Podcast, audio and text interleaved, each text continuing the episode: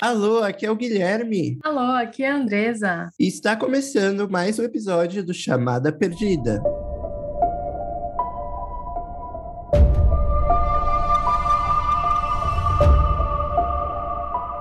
Fala galera, sejam muito bem-vindos ao novo episódio do Chamada Perdida e é um episódio mais que especial, pois iremos falar do gênero slasher, ou melhor, do subgênero do terror, que é os slashers movies, né? É, se vocês acompanham a gente desde o episódio 1, já devem ter percebido que a gente tem esse gostinho especial pelo slasher, né? Esse carinho. Afinal, já temos aí dois episódios de filmes slasher gravados, que é o do Massacre da Serra Elétrica e o de Pânico. Inclusive, se você não escutou, escute. Está disponível aqui na, nas plataformas digitais. Mas chegou a hora de a gente comentar um pouco mais sobre esse subgênero, como ele começou, para onde ele foi, né? e realmente como ele tem renascido nos dias atuais, né? A gente está vivendo um momento onde os filmes slashers estão assim no top do momento, com audiência, com bilheteria bombando, com demanda de, de filmes, e a gente tem percebido um movimento bem grande assim da indústria é, produzindo mais filmes é, dentro dessa temática, né? Algo que a gente já não via há muito tempo. Pois é, Guilherme. Então, se você gosta de se separar do seu grupo, se você gosta de viajar para um lugar um pouco obscuro, eu acho que esses clichês eles são bem familiares dentro desse gênero e são eles aqui que a gente vai abordar. Não só falar um pouco dos clichês, como onde tudo começou e onde tudo está, onde tudo termina, não, porque é só o começo, ou o recomeço, né? Não vai terminar, espero.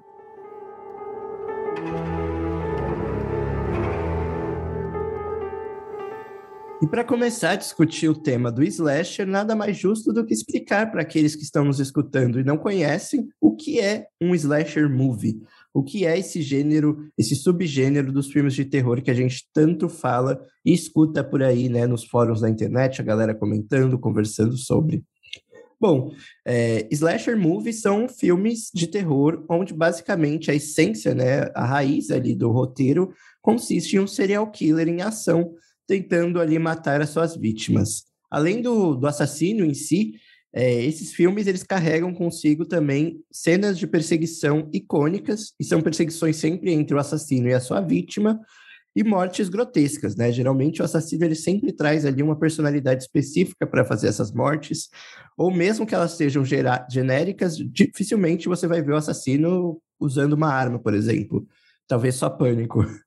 Então, essa é basicamente a essência, né? O serial killer, a vítima indefesa, as cenas de perseguição, ah, mas o que difere então um slasher de um suspense, sei lá, um Seven da vida que tem é, tem também essa coisa do serial killer, das mortes.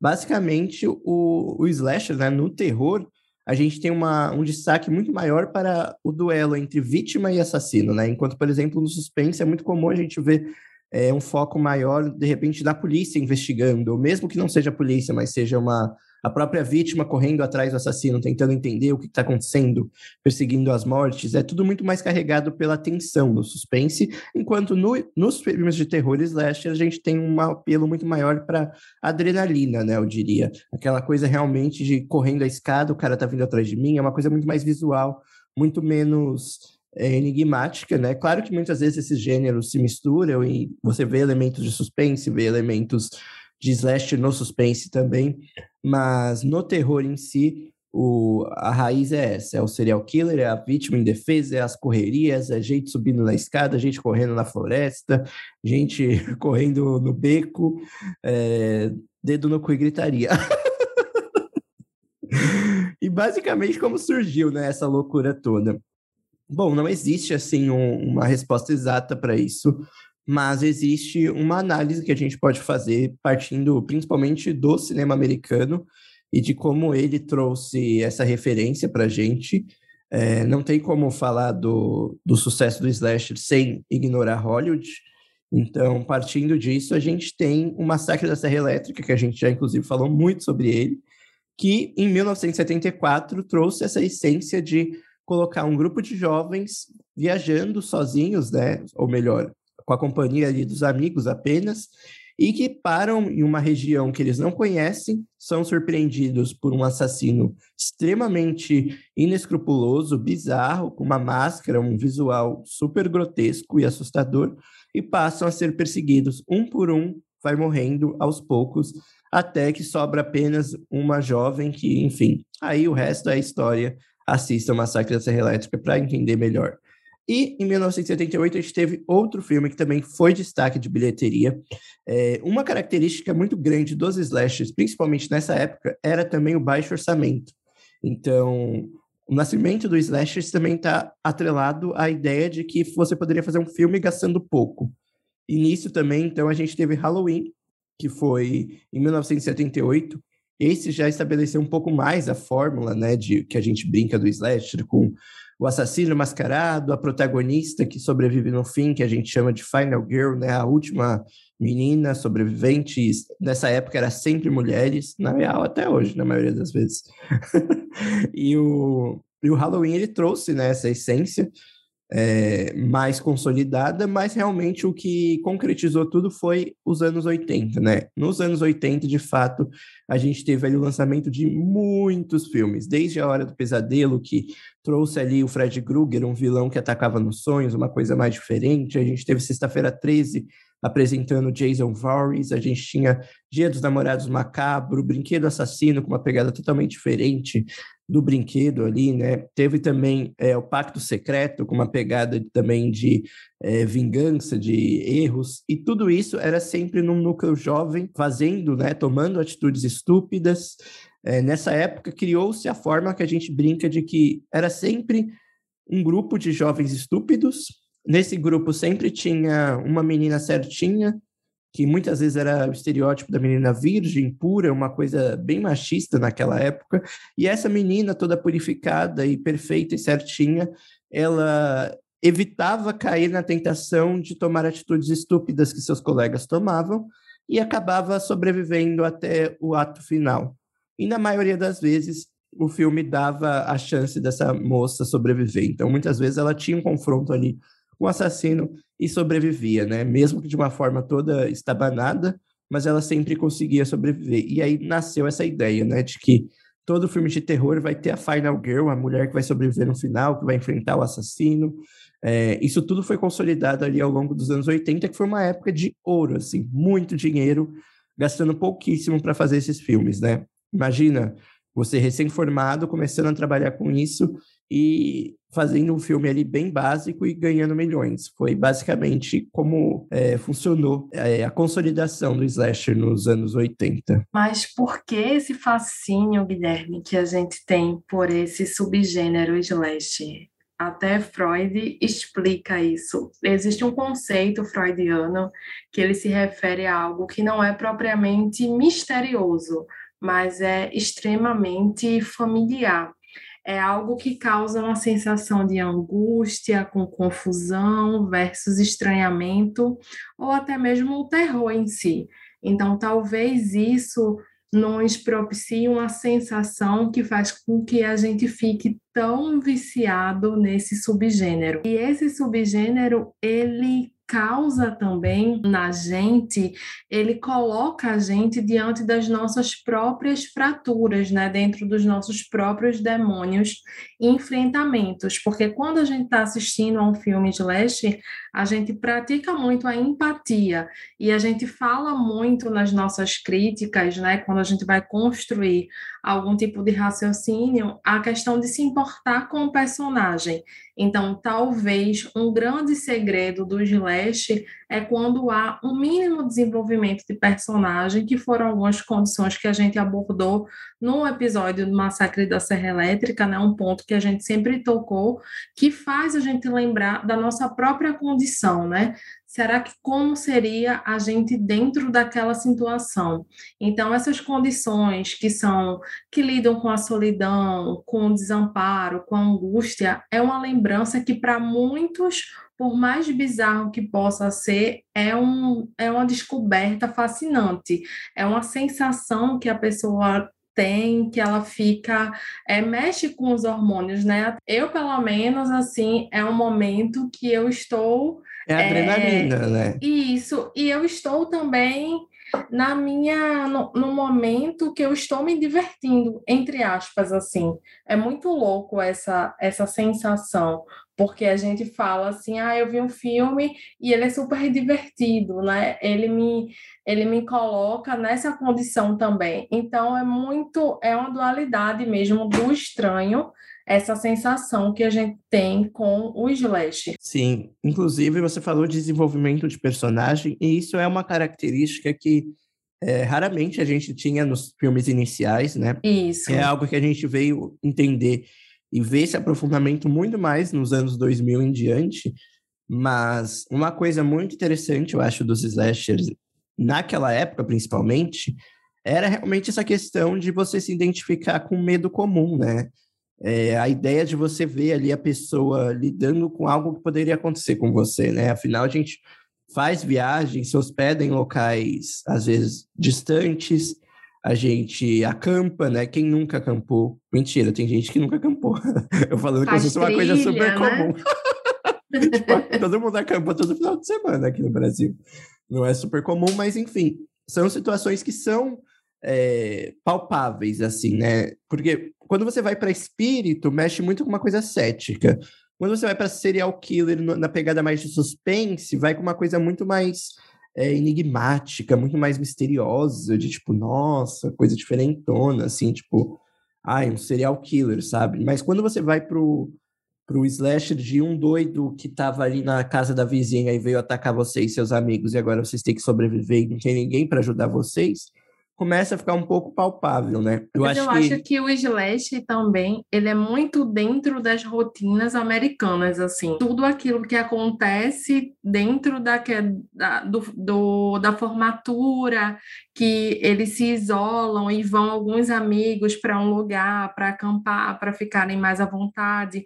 São realidades mesmo dentro, às vezes, da escola, ou dentro de dentro daquela da floresta, né? Tem, tem, eles têm uma relação com as florestas e tal, coisas que a gente não tem muito aqui. Então, talvez o público brasileiro ele não tenha tanto essa identificação, identificação por conta dos cenários eles serem muito é muito americano assim, é toda uma rotina do da escola deles, né, do high school deles, é uma rotina muito própria. A questão cultural, ela também tem uma um ponto muito importante. Então, eu acho que é por isso que as pessoas aqui no Brasil talvez não tenham tanta identificação. Atualmente tenham tido mais, assim, né? A gente vê Na um verdade, público mais engajado. Eu vejo que a própria fórmula do slasher ela é muito americana, por isso que eu até falei que não Sim. tem como falar de slashers e ignorar que Hollywood foi e é o palco desses filmes, porque é, a estrutura do gênero funciona muito bem nos Estados Unidos e funcionou mais como terror, eu entendo que funcionou muito mais nos anos 80 do que funciona hoje, mas muito disso por conta da, da brutalidade e dos problemas que eles têm realmente com serial killers. Isso sempre foi uma coisa muito é, vendida pela mídia americana para os próprios americanos, então colocar um psicopata perseguindo jovens e adolescentes, ao mesmo tempo que é muito brutal, é muito palpável na realidade conturbada deles. Né? Então a gente vem para uma realidade nossa que a gente tem muito mais problema com tráfico, por exemplo, do que com um psicopata surtando e matando pessoas aleatórias do nada. Já na realidade deles é, é, quase que uma construção diferente. Mas outro fator que eu acho que também chama a atenção, que acaba, é isso que você falou, é a adrenalina do filme, né? O slasher, ele traz pra gente uma sensação muito de... É quase que um filme de ação dentro do terror né? Aquela coisa de corre para lá, tenta sobreviver, você se conecta muito rápido com o personagem carismático do filme e você fica torcendo para aquela pessoa conseguir sobreviver e para ela conseguir é, não cair nos clichês, né? Então, meu Deus, não entra na, naquela, naquele canto escuro, não se separa, é, pega aquela arma para se defender, não deixa a arma para trás, é, chama, sei lá, se junta todo mundo para enfrentar o cara, enfim a gente fica nessa brincadeira de. É, você não tá. A gente fala, né? Você não tá vendo isso, não. Se fosse eu, eu faria de outra forma. né? A gente pratica muito a empatia, né? Dentro do, do gênero slash, a gente tá o tempo todo tentando se colocar dentro daquela situação. Por isso que os clichês deram tão certo ali nos anos 80, porque essa fórmula do, dos adolescentes fazendo besteira é algo muito palpável, que a gente fica com raiva, a gente se estressa, a gente torce, e ao mesmo tempo a gente fica, será que eu não ia fazer isso também? Ah, será? Será? E aí tem filme, aí vem um outro filme e brinca com outra questão, subverte um clichê ou outro. Então, é, eu acho que essa questão de você realmente não saber o que esperar, não saber como o personagem vai lidar com aquilo, acaba criando essa, essa adrenalina mesmo do, dos filmes. Mas basicamente foi assim né, que ele se estabeleceu, e ali os anos 80 realmente criaram esse termo, né? Slasher movies. Já nos anos 90, basicamente, foi a decadência, né? Começou ali a decadência, porque nos anos 90 sobreviveu a indústria de terror com a saturação dos anos 80 em termos de slasher. Então a gente tinha ali mais continuação de Sexta-feira 13, mais continuação de Hora do Pesadelo, milhares de sequências de Halloween que nunca paravam de sair, é, um ou outro filme que saía ali, mas mesmo assim eram muito criticados, como o próprio Lenda Urbana e Eu Sei O Que Vocês Fizeram no Verão Passado, que, embora eu goste, a Zega Andresa também gosta, mas eles foram bem criticados naquela época por não sair muito da fórmula, né, do que já tinha sido saturado anteriormente. E aí teve o Pânico, que a gente já tem um episódio inteiro dedicado a isso, né, falar do, do porquê Pânico é tão importante. Mas o Pânico, basicamente, ele pega tudo isso. Todo mundo já estava de saco cheio, já tinha visto a história da, dos adolescentes burros e da menina virgem que sobrevive milhares de vezes, e aí o Pânico vem e subverte tudo, né? Trazendo um filme diferente, é, uma proposta nova, e apresentou ali três filmes no final dos anos 90 que realmente deram essa, essa última último sabor, assim, último momento de glória para o slasher antes do, do seu momento de descanso, né? que foram ali os anos 2000. É, em contrapartida, houve também um crescimento de outros subgêneros, né, na década de 90. Então, com essa queda, né, com esse excesso de continuações e essa saturação do subgênero, acabou que deu espaço a outros filmes, como o Silêncio dos Inocentes, Louco Obsessão e até mesmo A Bruxa de Blair. Inclusive, A Bruxa de Blair, ela também trouxe ali o found footage, né, que também nos anos 2000 veio a ser um subgênero do terror muito explorado. Então eu sinto que nos anos 90, enquanto o slasher estava é, começando a fracassar por conta do excesso de mesmice, né, a falta de inovação, outros subgêneros começaram a crescer. E essa tendência de mercado ditou as regras de, dos anos 2000, porque nos anos 2000, basicamente, os slashers tiraram férias e a gente viu ali um crescimento de filmes como com apelo, né, pelo gore, filmes voltados para espírito, então a gente teve Chamado, Grito, é, o próprio Jogos Mortais, o Albergue, né, que era uma pegada mais de tortura, é, e lá na frente também a gente tem é, uma série de filmes voltado para essa temática mais espiritual e sanguinária. E o slasher realmente acaba só retomando de forma forte lá em 2008, 2009, 2010, né? Nessa virada de década. Mas nesse momento aqui, para não dizer que não tivemos grandes filmes, a gente teve o remake do Massacre da Serra Elétrica de 2003, que foi muito marcante. A gente já comentou sobre ele no episódio do Massacre da Serra Elétrica. Mas, dito isso, foi um ano, assim, uma década praticamente é, do slasher enterrado ali, né?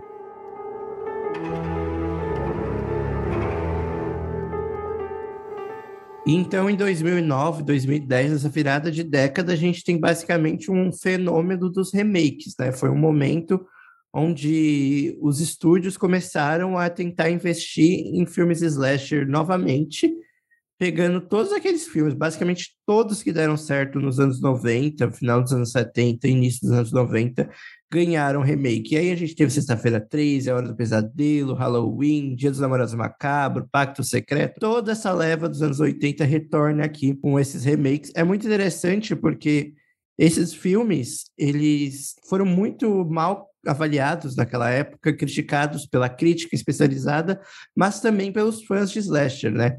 Muitos criticavam a falta de inovação, porque às vezes a história era muito parecida, não tinha muita diferença, outros reclamavam porque mexiam na, é, no cerne ali da história, né, alteravam a motivação de um assassino, de um personagem, o que não agradava muito os fãs, mas foi, foram filmes, né, sequências, remakes muito marcados pelo sangue, né, então tanto Halloween como Sexta-feira 13, A Hora do Pesadelo, todos esses remakes eles tinham uma brutalidade. Então, eles trouxeram aquilo dos anos 80 de volta, só que com o momento sanguinário que foi o Terror 2000. Então, assim, são filmes que particularmente eu gosto, revendo hoje em dia, eu acho que são minimamente aceitáveis e divertidos, mas que por algum motivo deram tudo errado naquela época, não funcionaram, não vingaram e meio que propuseram o retorno do slasher, mas enterraram ele eh, naquela época mesmo. Eu acho que houve realmente, de fato, uma saturação,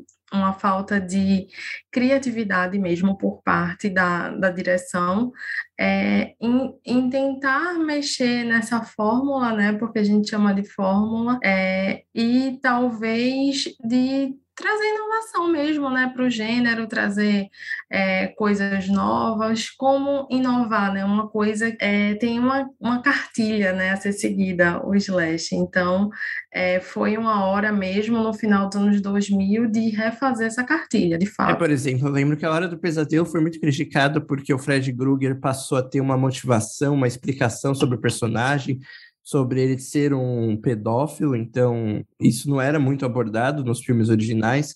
Eu lembro que Halloween abordou muito o bullying que o Michael Myers sofreu, como se isso de alguma forma constituísse é, a psicopatia dele. Isso é uma coisa muito doida, porque anos 80, os filmes eles eram marcados por personagens rasos. Então, o assassino matava por matar e a vítima era burra por ser burra. Quanto aqui em 2000 e pouco, a gente começa a ver uma preocupação em criar camadas, né, pro slash. Só que essas camadas em filmes que já eram conhecidos acabaram, eu acho que assim, não agradaram mesmo o público, né? Os fãs é, não curtiram a ideia de ver ali o que eles já conheciam sendo refeito, né, trazendo tudo igual, mas mudando vários pontos estruturais da história que não era se esperado, né? Então, eu sei que, assim, praticamente foi uma onda de filmes que deram sim bilheteria na hora, mas foi muito aquela bilheteria de curiosidade, tipo, nossa, lançou um remake de Sexta-feira 13, lançou um de Hora do Pesadelo, mas a recepção por parte do público e crítica foi tão negativa de comentários que nenhum desses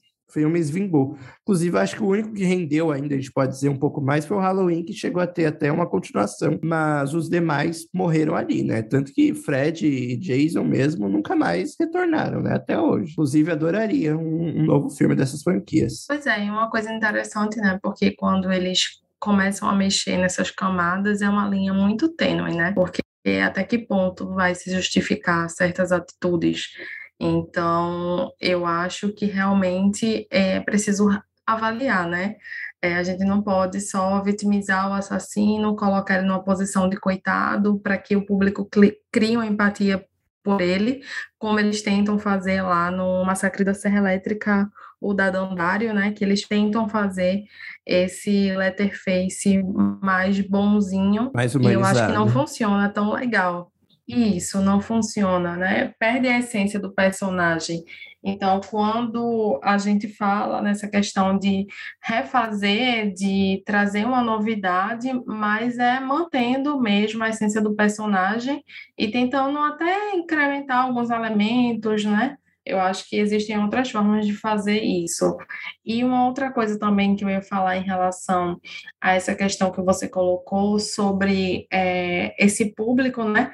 A gente vê, por exemplo, no próprio Letterface, já no filme Letterface, né, intitulado como Letterface, a gente já não tem esse público no cinema, né? O filme ele não chega no Brasil e ele vai para o streaming depois de muito tempo, né? Porque na época não estava tão em alta assim a questão do streaming. E o, o novo, né, o Massacre da Serra Elétrica atual, ele já foi direto para Netflix, então ele é um lançamento de streaming. Então, será que esse público, né, que assistiu o filme lá na Netflix estaria disposto a pagar um ingresso de cinema? Eu acredito que não, talvez pela saturação do próprio Letterface no sentido de tantos filmes, né? O que de novidade poderia ser trazido, né? Porque já buscou a história de origem, já trouxe tantas, tantas questões, já foi e voltou dentro da, de, daquele universo.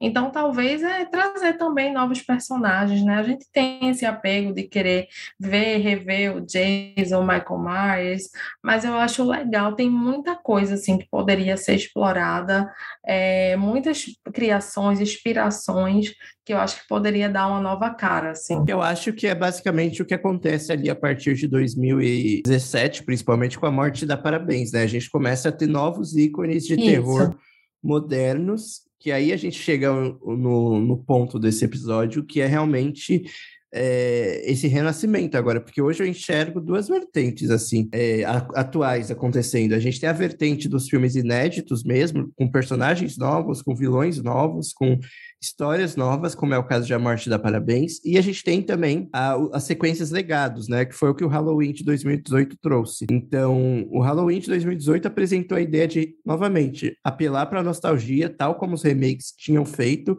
só que dessa vez sem mexer ali no, na estrutura da história, sem mexer no, no, no núcleo da coisa, sabe? Então eles mantêm a essência do filme original, eles passam a ignorar todas as sequências, é, enfim, que se perderam ao longo do tempo com a história, e fazem ali uma sequência nova, trazendo os personagens clássicos e amados pelo público e apresentando novos para esses conflitos. Então é uma coisa que deu super certo com o Halloween né, novamente, é, trouxe essa, esses holofotes para o slasher enquanto produção de bilheteria e também é, deu força para outras produções, né? A gente tem Brinquedo Assassino. Brinquedo Assassino é uma franquia que eu gosto bastante, inclusive porque ela não, em momento algum, ela se deixou levar pelas ondas de tendências do momento, né? O, Brinquedo Assassino realmente é uma franquia que teve pausas longas entre alguns filmes, mas ele está sempre ali no seu universo. Não teve nenhum momento em que ele se perdeu na linha do tempo, que ele ignorou um filme, não, tudo existe naquele universo do Chuck. E agora volta em formato de série, né, trazendo o Andy, que era o protagonista do primeiro filme. Aí depois a gente teve o Massacre da Serra Elétrica, que foi lançado na Netflix, que foi realmente um fracasso, mas também tem essa proposta, e o próprio Pânico de 2022, né? É, não duvido nada que anunciem um Sexta-feira 13 ou A Hora do Pesadelo, versão legado também. De repente, na Hora do Pesadelo, trazendo a Nancy, que é a sobrevivente do primeiro filme, e ignorando as sequências, não sei. Mas, enfim, essa é uma tendência que está acontecendo e está dando super certo, porque é respeitoso com os fãs, é... não é tão ousado ao ponto de sair muito da fórmula, mas funciona, sabe? E do outro lado, a gente tem a vertente dos filmes criativos mesmo. Por exemplo, A Morte da Parabéns, Casamento Sangrento, que é impecável. Freak, que lançou ano passado, muita gente não gostou, mas eu achei bem divertido, que já apela ali um pouco para o humor também. Mas eu entendo que agora a gente está no momento onde é, a indústria entende que a fórmula do slasher é algo que é importante para o funcionamento do filme. E quando eu falo de fórmula, eu estou falando muito mais da raiz do que é o slasher, do que são as cenas de perseguição, a brutalidade, o serial killer icônico, e não necessariamente os clichês. Então, eu vejo essa nova onda mais consciente da, do momento atual. Fora que é, nos atuais, né, tanto nos, nos, nos filmes legados como também nos filmes novos, a gente tem notado que agora diferente do que era feito antes, a gente tem realmente uma preocupação com o desenvolvimento dos personagens, né? Então você vai assistir uma morte da Parabéns, você tem ali uma menina que é vendida com a patricinha malvadona do filme. No início, de repente, ela vai se desconstruindo, ela vai aprendendo e ela vai mudando, né, como pessoa e de repente você tá ali super fã da personagem torcendo para ela sobreviver. Algo que muitos filmes antigos do slasher não conseguiam fazer. A gente torcia porque a gente tinha empatia, mas os personagens eles não tinham camadas ao ponto da gente se preocupar com eles, principalmente os coadjuvantes. Então, é, diferentemente né, do que eles tentam fazer nos anos 2000, eu acho que aqui, nesse momento que a gente está atravessando atualmente, é bem mais assertivo, né? Mexer de fato com essa questão da nostalgia, trazer o. Em, o Massacre da Serra Elétrica não tem esse impacto, né? Porque é, não tinha esse apego, né? Tão grande como tem. Personagens eram tão irrelevantes que não deu certo. Isso, porque eu acho que isso também é importante, né? Quando você tenta resgatar, mas que aquilo na época e atualmente ainda seja pop, né? Ainda seja uma coisa que tá que é referenciado. Então, acabou que não teve esse impacto porque de certa forma é irrelevante assim não não, não é um elemento que fez um diferencial no filme na história pela construção. Já em Halloween eles conseguem fazer isso com maestria. Gosto muito do primeiro filme o segundo nem tanto mas eu acho que tem um potencial assim para eles fecharem com chave de ouro. Eu acho que eles vão conseguir é, trazer um material legal mas o segundo filme eu acho que deixa a desejar em alguns alguns aspectos. E essa questão, Gui, do, desse, desses anos né, que a gente está vivenciando, também teve uma tendência que a própria Netflix trouxe, né, que foi a Rua do Medo, que eu acho que é uma estrutura super legal que eles trouxeram. É, e uma coisa bem diferente, né? Uma coisa diferentona e que agradou o público, né? As pessoas tiveram novo, esse toque. Né? É, tem as referências à Sexta-feira 13, tiveram referências à Bruxa de Blair no filme, enfim.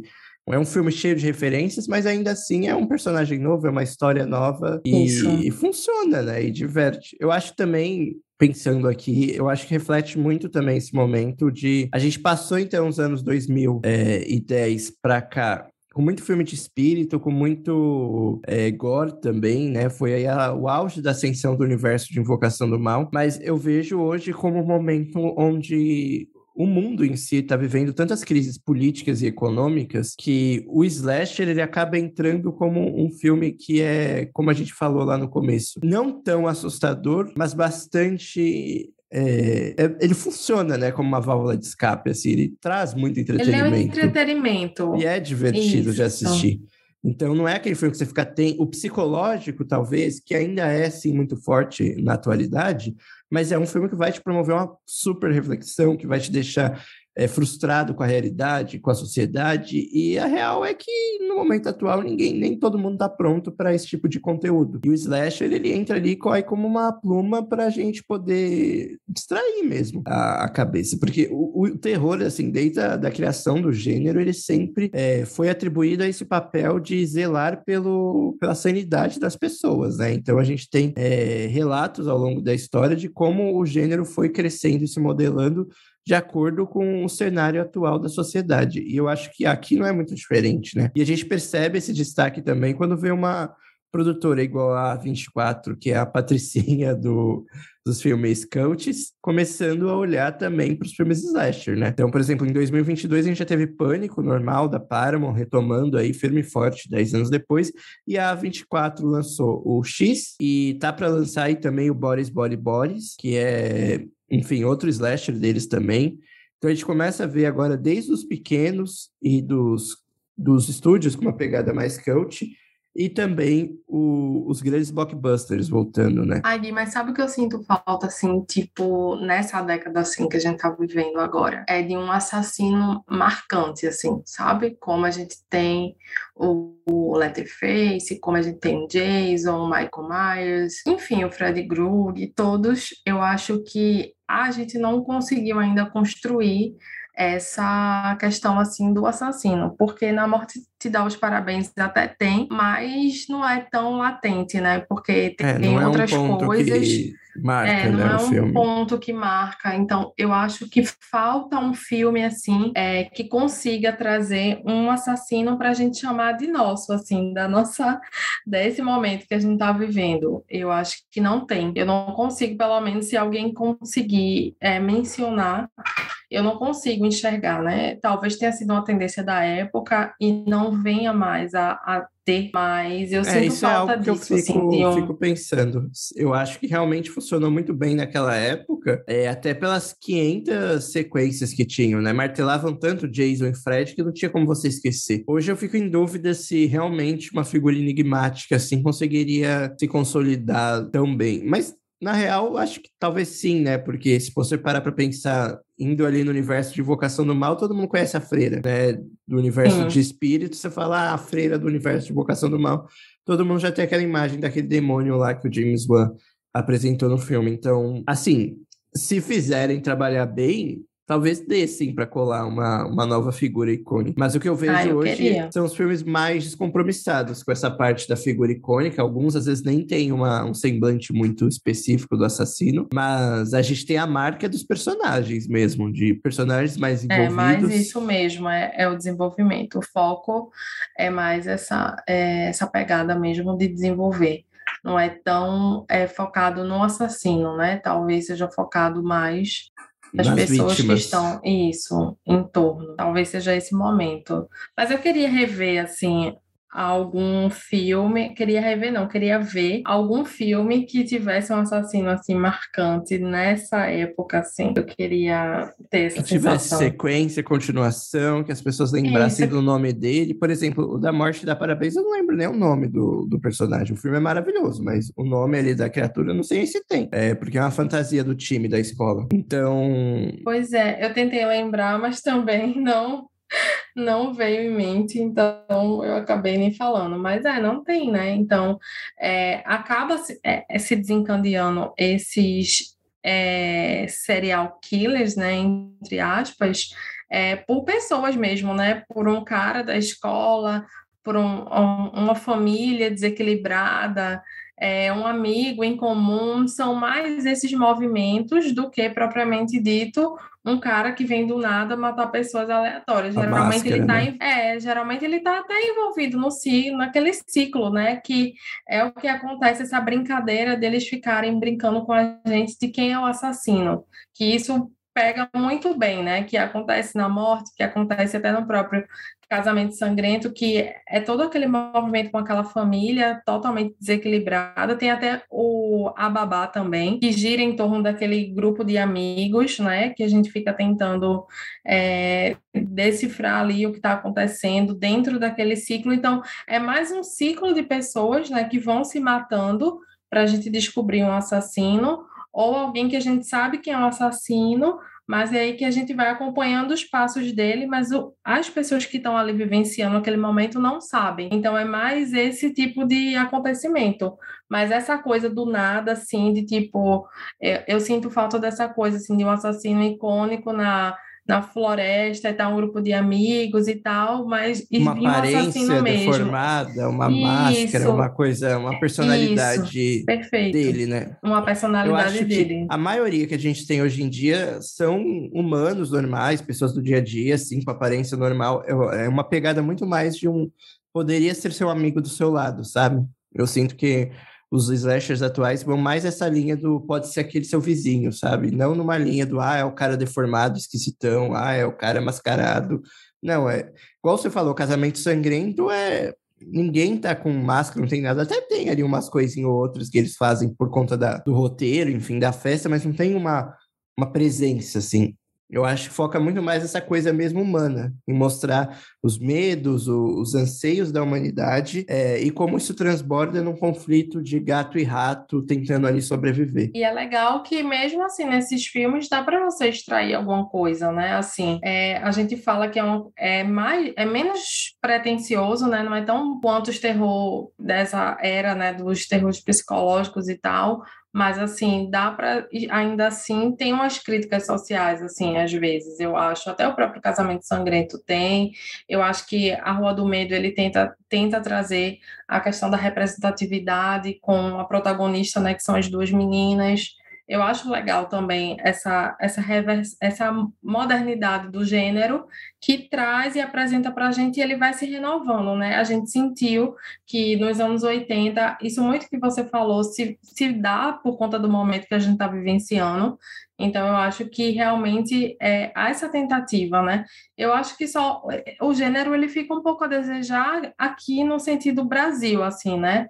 A gente não, eu pelo menos eu não conheço muitas produções e até gostaria se o pessoal aí conhecer e quiser indicar, porque é um gênero que eu gosto muito, mas tem muito pouca coisa brasileira, né? Você conhece produções eu brasileiras? É... Não, e eu acho que é um, um gênero que realmente é, não funciona tão bem no, no, não funciona, no cinema né? brasileiro, porque eu acho que não conecta muito com a nossa realidade, assim. Então, a gente é tem serial killers, isso, né? a gente tem crimes bizarros no Brasil, mas a gente não tem uma realidade que eu falar, ai, vou acampar, sei lá, deixa eu pensar. Vai ser um acampamento na praia. Vou acampar ali na praia, sei lá, em Paraty, aí vai vir um assassino me matar. Não vai sabe? A gente volta justamente nessa questão da nossa discussão lá no início, né? Que é uma realidade que cabe muito a, aos Estados Unidos. Tem um filme brasileiro Aqui o Michael Myers agora... passou dando bobeando na rua, ele é assaltado, minha filha. Perde a faca, a máscara e tudo. sabe? Não cola essa. Tipo, o Jason para aqui, ele toma tiro. Vira chacota. Mas eu acho muito difícil, assim, chegar alguma coisa aqui. Não é que não possa ter, pode ter sim, mas eu acho muito difícil ser algo que realmente é, cria uma indústria. Mal a gente consegue ter um investimento para filmes de terror nacional, e quem dirá para um slasher? Eu acho que é, é um subgênero muito nichado para a gente ter tanto otimismo de que ele vai vibrar aqui no Brasil. Assim, adoraria, mas não é algo que eu vejo acontecendo nos próximos anos. Assim, eu acho que a gente tem um caminho muito grande para trilhar no terror nacional e para avançar para o slasher, para a gente falar que temos uma coletânea de slashers é, nacionais grandes, é, é bem difícil. Eu acho bem pouco provável. Vem se arriscando assim. muito assim para fazer é, é, a Espanha, né? Acho que a Espanha tem, tem se arriscado assim para trazer umas coisas legais assim. Mas o Brasil realmente. Tem um, inclusive, que eu adoro, falando agora de outros países, que é o é Pânico no Gelo, se eu não me engano, que é dinamarquês. O nome do filme é Presos no Gelo. E ele é da Noruega. Mas, enfim, que também tem toda essa pegada bem região deles, essa coisa gelada de inverno, de ficar preso na neve. É um slasher regionalizado. Funciona muito bem. Mas é um gênero de terror que você não tem assim uma super variedade de grandes filmes em diversos países assim. Espanha realmente tem uma cultura é, eles têm um terror muito forte lá também. Itália, cinema italiano também tem bastante e moldou muito o terror, inclusive. Mas eu acho que quando a gente vai para o slash, principalmente na fórmula mais adolescente, o cinema americano ele acaba se apropriando disso, né? Ele, ele amarrou tão bem a narrativa na, na cultura deles que a formulinha parece ficar presa ali, né? A formulinha que rende na bilheteria, eu digo. Eu vi um filme bem interessante, um slash polonês, ele se chama Sem Conexão. O primeiro, ele tem essa pegada, assim, de acampamento, ele é bem legal. O segundo dá uma despirocada, assim, não dá pra levar a sério, assim, o filme se perde, assim, mas o primeiro eu achei bem interessante, assim.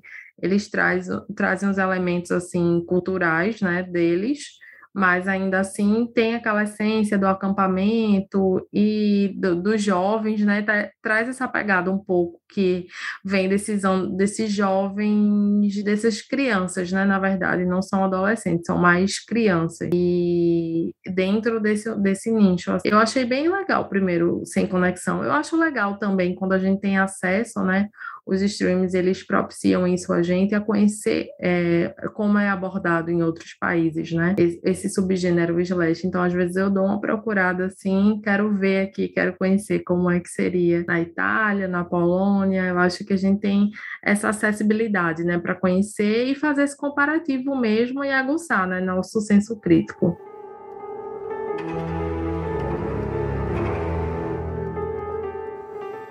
E nesse momento também de renascimento de, do slasher, eu diria que esse movimento começou até um pouquinho antes na TV, né? Porque ali em 2015 e 2016, a gente já teve, então, o lançamento de Scream na MTV, né? Que foi a série baseada nos filmes da franquia Pânico, e também Slasher, além de outras séries também menores que foram lançadas é, com temas de acampamento, com outros temas de Slasher também. Algumas não vingaram tanto, mas Scream chegou a ter três temporadas, Slasher tá aí até hoje, se eu não me engano, indo para a quinta temporada. Então, tem uma participação, acho, também da TV em, em trazer esse, esse holofote, assim, da indústria, de mostrar, olha, tem gente querendo, sabe? A galera tá com saudade desse gênero. Vamos trabalhar melhor? E é muito interessante porque no, no formato de série você ganha ali uma oportunidade absurda para desenvolver mesmo personagens, é, fazer cenas de perseguição longas, incríveis. É, é uma durabilidade maior para você equilibrar os elementos do filme. Pois é, Slash bombou, né? Assim, quando eu assisti, eu fiquei impressionada com a qualidade mesmo que eles fizeram, se dedicaram a preparar aquele material. E eu lembro de escrever uma crítica na época e a crítica bombou porque realmente as pessoas estavam buscando, né, informações sobre aquele material e e pouco a, a própria os próprios jornalistas, né, os próprios críticos, as próprias, as próprias pessoas que produzem esse conteúdo davam atenção, mas o público estava sedento, assim, por esse gênero. E eu acho que a resposta disso é o que você falou do A24 e de tudo que a gente tem visto nesses movimentos que estão sendo tomados, que eu acho que o gênero, ele está realmente crescendo, assim, encontrando vários contrapontos, é, para que a gente possa realmente ficar como fã feliz. E a gente está tendo a notoriedade, né? Eu espero que a gente consiga acompanhar várias séries assim. Espero que a dona Netflix nos ouça e esteja produzindo alguma coisa bem legal nesse gênero. Eu acho que a tendência é continuar tendo mais filmes ainda, né? Nesse ano a gente está vendo aí uma série de produções grandes e menores saindo. O próprio Halloween vai chegar ao fim esse ano, com Halloween Ends. Eu acho que a gente está trilhando aí um, um, momento bem oportuno. Creio eu que vai ter também A Hora do Pesadelo e Sexta-feira 13 um comeback, mas acho que teremos sim novos filmes e talvez até, quem sabe, um assassino icônico novo, né? Porque eu vejo que é um momento que está rendendo bilheteria no cinema, está rendendo no streaming, está a, sociedade está realmente enjoada, talvez, um pouco dos filmes sobrenaturais, é, talvez não tão pronta para os filmes psicológicos, dependendo do momento. E eu acho que a gente está vivendo realmente. Não tem como definir muito essa era, igual a gente já definiu as anteriores, né? Que é realmente o que a gente está passando agora, mas é, eu vejo uma prosperidade, uma crescente no gênero que não sei até onde vai, mas estou bastante otimista, assim, para grandes filmes vindo por aí, né? Pois é. E um outro streaming também, né, que investiu é, na, nesse momento, né, para pegar uma surfada aí nessa onda foi a Amazon Prime Video, que trouxe a série Eu Sei O Que Vocês Fizeram no Verão Passado, mas que a série ah, não, não essa vingou. série foi um crime, né? daí é uma ofensa, não pode nem falar disso daí. Essa série aí foi lavagem de dinheiro, foi crime, sei lá. Eu, vou, eu tô com é. processo na justiça, né? Eu já te falei sobre isso. Indenizando a Amazon por ter me feito assistir aquilo, assim. Eu acho que existe uma responsabilidade sobre os conteúdos que a gente posta e colocar uma série daquela no ar. Eu acho um desrespeito, assim, com os fãs. Eu acho um desrespeito com os haters também do filme original. Eu acho que, olha, é uma pataquada sem tamanho. Eu sou fã. ódio daquela série. O filme, sim, mas aquela série, gente, que vergonha alheia. Meu Deus do céu. É para vocês verem, né? A gente tá vivendo o momento do renascimento, mas nem tudo é, é dá certo, né? A gente tem uma saque da é Elétrica flopando, a gente tem o povo ressuscitando umas séries horrorosas, então, medo.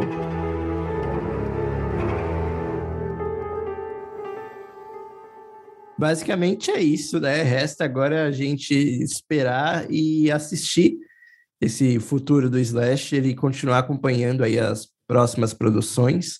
Torcer, como a gente falou aqui, para novos filmes nascerem, para a gente ter, quem sabe, um vilão icônico aí nascendo nos próximos anos. Mas ao futuro a gente não tem controle, não podemos saber, mas espero poder gravar um, um novo episódio aí, quem sabe, daqui uns dois anos, é, refletindo como que foi né, esse período. Mas eu acho que a gente está num período muito próspero para o gênero e espero que esse episódio tenha servido de base aí para quem não sabia o que era o slasher ou não sabia, enfim, onde começou, o que, que é, como que funciona, é, e entender mesmo né, essa cronologia, vamos dizer assim, do, do subgênero e a relevância que ele teve né, ao longo do tempo. Pois é, e eu quero saber os slashes favoritos de vocês. Coloquem lá no nosso Instagram, chamada perdida.podcast.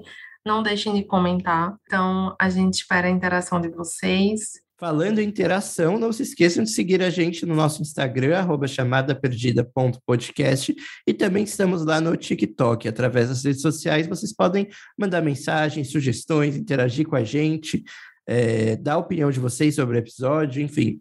Vamos compartilhar, igual a Andressa falou, o ranking, mas a gente quer saber de vocês também. Contem aí qual é a sua relação com o slasher, se você curte o gênero, se você não curte. A gente sabe que o slasher é um, é um gênero muito específico, né? Porque eu acho que ele é muito de amor e ódio, assim.